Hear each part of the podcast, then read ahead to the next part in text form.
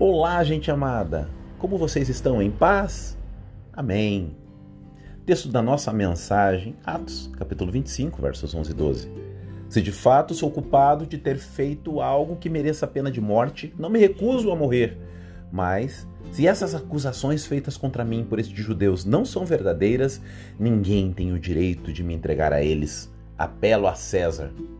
Depois de ter consultado seus conselheiros, Festo declarou: você apelou para César, para César irá. Tema da nossa mensagem: mais importante que a própria vida, Cristo. Mais que desejar a liberdade, mais do que o medo da morte, Paulo viu uma oportunidade de anunciar o Evangelho de Jesus. Não é o primeiro cenário onde Paulo poderia ter evitado a prisão, as cadeias, a dor. Ele era cidadão romano, podia livrar-se de vários constrangimentos, mas manteve este trunfo até que fosse necessário, mas não para preservar sua própria vida, mas para continuar anunciando o Senhor. Sim, por conta do privilégio de anunciar a Cristo a um número cada vez maior de pessoas, acabou por aceitar prisão, açoites e considerá-los um grande privilégio. Pensa comigo que Paulo, a cada açoite, a cada acusação, lembrava-se dos cristãos que ele aprovou que fossem presos e mortos, e a cada acusação contra ele próprio. Talvez ele pensasse neles e sentisse empatia pelos muitos que ele condenou e julgou.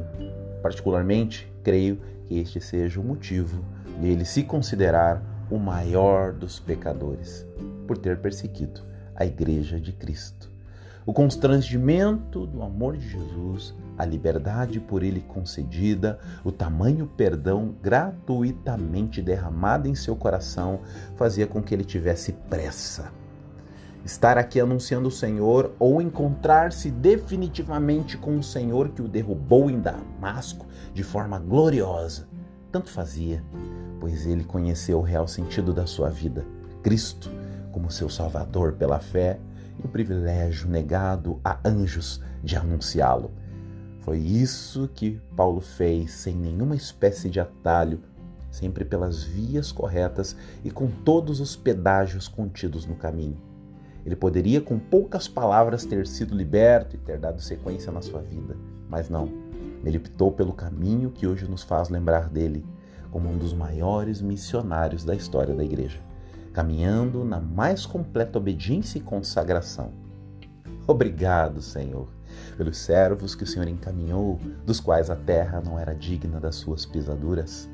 Pai, oramos por mais Paulos, Pedros, Barnabés em nossos dias, a começar em nós. E aí, você pode orar assim?